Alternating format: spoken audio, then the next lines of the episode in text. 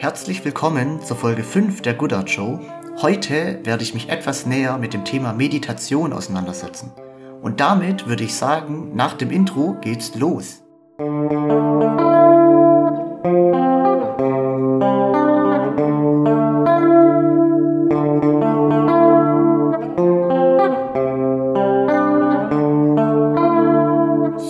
Wie gesagt, heute das Thema Meditation und damit auch der letzte Teil zum Thema, wie habe bzw. wie schaffe ich mir ein glückliches Leben.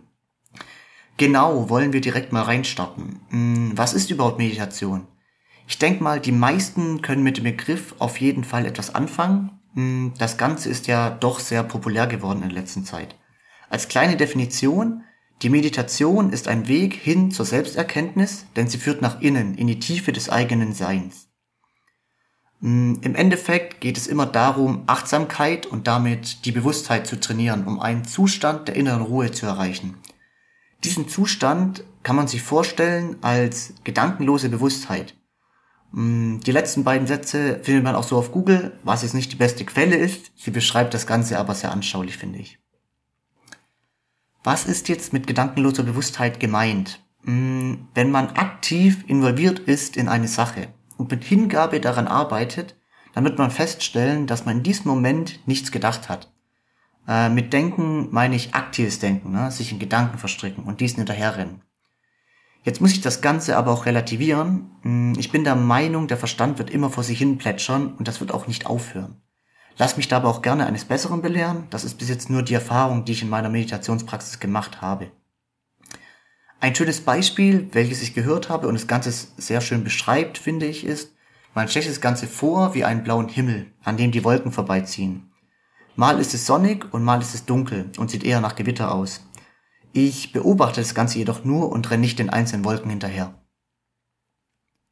Generell gibt es sehr viele verschiedene Meditationsarten. Eines haben jedoch alle gemeinsam. Und zwar geht es darum, mit sich und den eigenen Gedanken vertraut zu werden.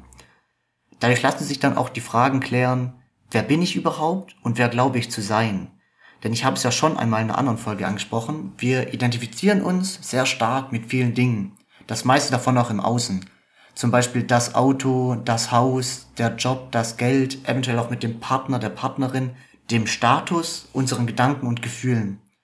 Mm, der Punkt daran ist, dass wir das alles gar nicht sind. Das Ganze ist nur eine Ausdrucksform unseres Seins und spiegelt somit das Innere von uns wider. Meditation kann dazu führen, dass man eine tiefergehende Erkenntnis erreicht, jenseits vom Verstand. Das wird dann auch als Erwachen oder Erleuchtung bezeichnet. David R. Hawking schreibt auch in seinem Buch Erleuchtung ist möglich, dass man gewisse Erkenntnisse erst ab einer bestimmten Bewusstseinsebene erfährt, da man davor noch nicht bewusst genug war.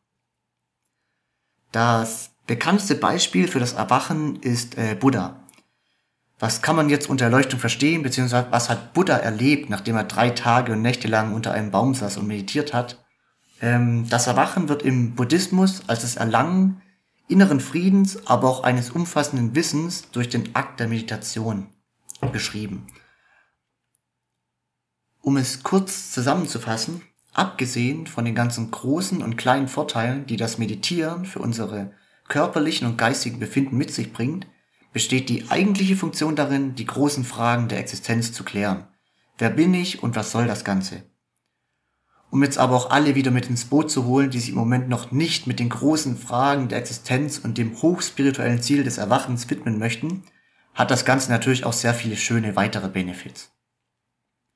Nachgewiesene positive Effekte sind gesteigerte Konzentration und Kreativität sowie Flexibilität, ähm, bessere Stressverarbeitung, ein erhöhtes seelisches Wohlbefinden, eine größere emotionale Stabilität, mehr Achtsamkeit und Mitgefühl, ein gesteigertes Glücksempfinden, eine geschärfte körperliche Wahrnehmung und eine bessere Intuition und verlangsamtes Altern.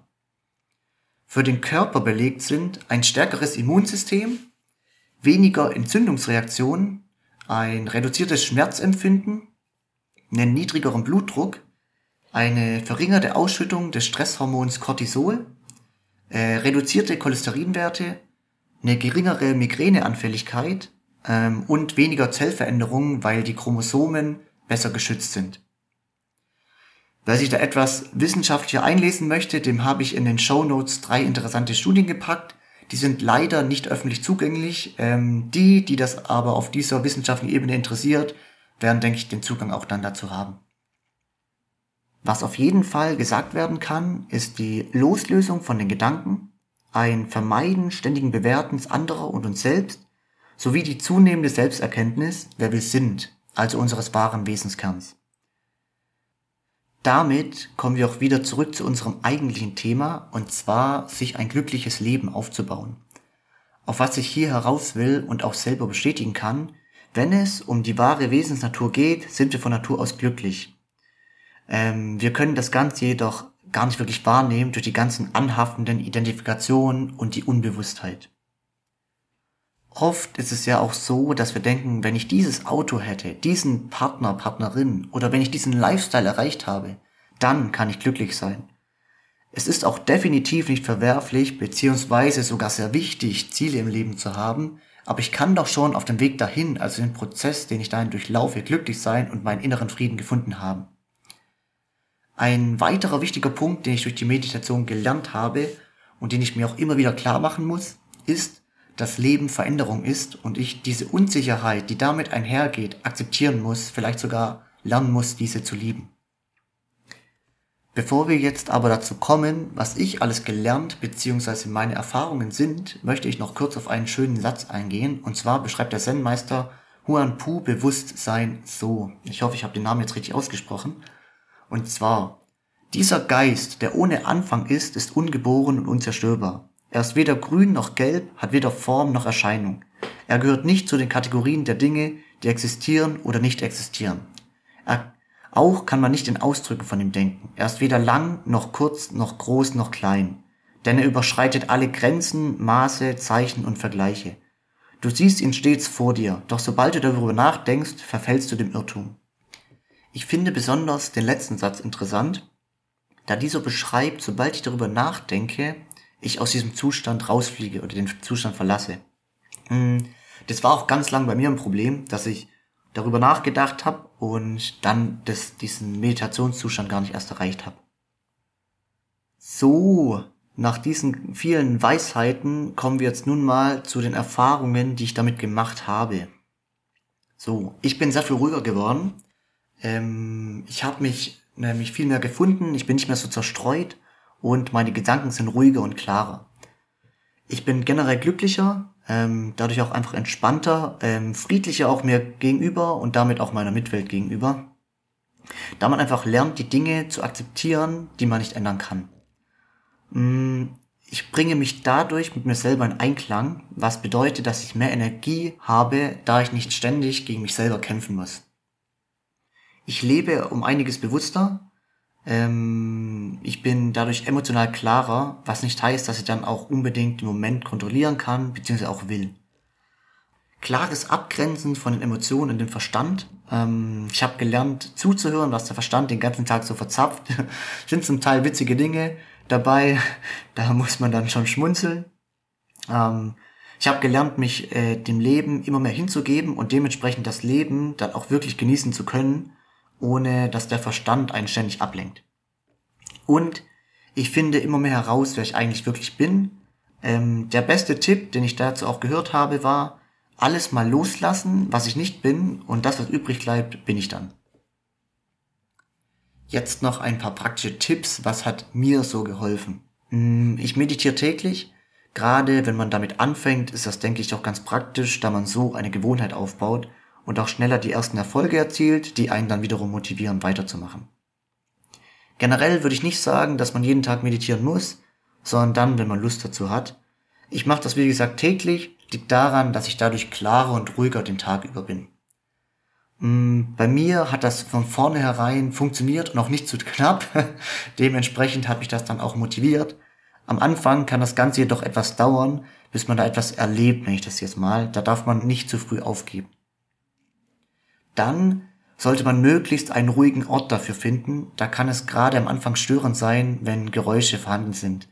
Ich selber kann es auch nicht leiden, wenn ich den Lüfter von meinem Laptop nebenher laufen höre. Dann die Sitzhaltung. Äh, man kann meiner Meinung nach in allen möglichen Haltungen meditieren. Das hat erst einmal nichts mit der Haltung zu tun, ob das funktioniert oder nicht. Die Meditationsmeister, die auf die Sitzhaltung schwören, werden jetzt wütend aufspringen. Nichtsdestotrotz gibt es natürlich ein paar Haltungen, die das Ganze begünstigen bzw. das Meditieren leichter machen. Da hätten wir einmal liegend das Ganze zu machen. Äh, super angenehm, da einem beim Liegen erst einmal nichts einschläft oder sonst wie weh tut. Äh, der Nachteil davon ist, dass man dann sehr gerne selber einschläft und das nicht zielführend, auch wenn das Nickerchen ganz angenehm war. Dann der Schneidersitz. Ist persönlich nicht meins. Ich finde es auch eher suboptimal. Ich habe jedoch auch schon Leute getroffen, die damit super glücklich waren. Also kann man auch einfach mal ausprobieren. Kniend. Äh, kann man machen, habe ich auch schon ein paar Mal gemacht. Ich finde die Haltung da etwas unangenehm, ist aber auf jeden Fall eine gute Alternative. Der burmische Sitz äh, finde ich sehr angenehm und auch einfach umzusetzen. Dafür muss man kein Akrobat sein. Ähm, damit meditiere ich selber auch sehr viel. Dann natürlich noch der Lotus-Sitz. Das ist eine akrobatische Meisterleistung. Den will ich auf jeden Fall auch mal können. Ist, denke ich, auch nicht umsonst so beliebt, da die Haltung sehr gut ist. Dann äh, sitzend, äh, beim Sitzen einfach aufrecht sitzend, funktioniert auch sehr gut. Es könnte sein natürlich, dass da die Beine einschlafen. Oder laufend, äh, ein Kumpel von mir ist davon ein großer Fan, der schwört darauf, ähm, hat mich selber noch nicht so gepackt, vielleicht kommt das Ganze ja noch, also eine Gehmeditation sozusagen. Gut, welche Meditationsarten bieten sich an, wenn ich ganz am Anfang bin? Hm, generell funktionieren alle von Anfang an. Ich habe mich auch einfach hingesetzt und ohne Unterstützung eine Atemmeditation gemacht. Trotzdem kann es gerade am Anfang hilfreich sein, eine geführte Meditation zu machen. Da verweise ich wieder auf die Netflix-Serie Headspace, die wie ich finde sehr anfängerfreundlich ist. Ansonsten natürlich YouTube bietet da auch sehr viel. Falls man niemandem zuhören möchte, kann man auch zu Meditationsmusik meditieren. Und wenn man einfach nur mit sich selber meditieren möchte, bietet sich die Atemmeditation an und ich selber bin Riesenfan von der Vipassana Meditation. Äh, ansonsten, wenn man mal etwas mehr Zeit hat, kann man gerne auch eine Chakra-Meditation äh, ausprobieren. Damit habe ich auch schon sehr gute Erfahrungen gemacht. Wem jetzt keine äh, Meditationsart davon zusagt, da draußen gibt es noch einen Haufen anderer Meditationsarten. Da kann man sich einfach mal austoben. Wenn da nichts dabei ist, weiß ich auch nicht. Gut, dann der nächste Tipp. Ähm, es ist normal am Anfang, dass die Gedanken kreisen. Das legt sich nach einer Weile. Und wenn man bemerkt, dass die Gedanken besonders lange brauchen, bis diese sich beruhigt haben, dann weiß ich, dass ich das Meditieren im Moment besonders nötig habe, da ich sehr aufgewühlt bin. Ähm, man sollte sich auch einfach nicht ablenken bzw. stören lassen von irgendwelchen Geräuschen. Da auf jeden Fall schauen, dass man das Ganze möglichst minimiert. Ähm, kleine Anekdote dazu von mir. Ähm, mein Nachbar hat eine Zeit lang immer gleichzeitig, wenn ich meditiert habe, angefangen Klavier zu spielen. Und am Anfang habe ich es richtig gestört, es hat mir richtig wild gemacht.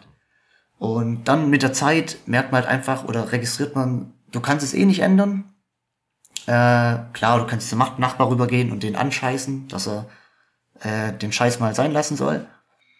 Aber der Trick dabei ist einfach das zu akzeptieren, das Geräusch in dem Fall das Klavier. Und dann kann man wieder ganz normal weiter meditieren. Dann funktioniert es perfekt wieder vor. Dann, es ist normal, wenn man am Anfang Schmerzen im Rücken hat. Ähm, das kommt davon, dass man es nicht gewöhnt ist, aufrecht zu sitzen. Die meisten hocken halt einfach wie der Glöckner von Notre Dame am Schreibtisch. Muss man einfach mal sagen. Ähm, auch, dass die Beine einschlafen können, das ist am Anfang normal. Um es in den Worten von meiner eh damaligen Meditationslehrerin auszudrücken, es ist noch niemand beim Meditieren etwas abgefallen. So, jetzt könnte ich noch 10 bis 15 weitere Probleme ansprechen, die währenddessen auftreten können. Ähm, so ein Overall-Tipp für alle davon. Akzeptieren, dass das Ganze jetzt so ist, wie es ist und nicht so viel darüber nachdenken, wie und warum, sondern einfach mal alles loslassen und machen. So, das war's auch schon wieder. Ich hoffe, es waren wie immer ein paar spannende Informationen dabei.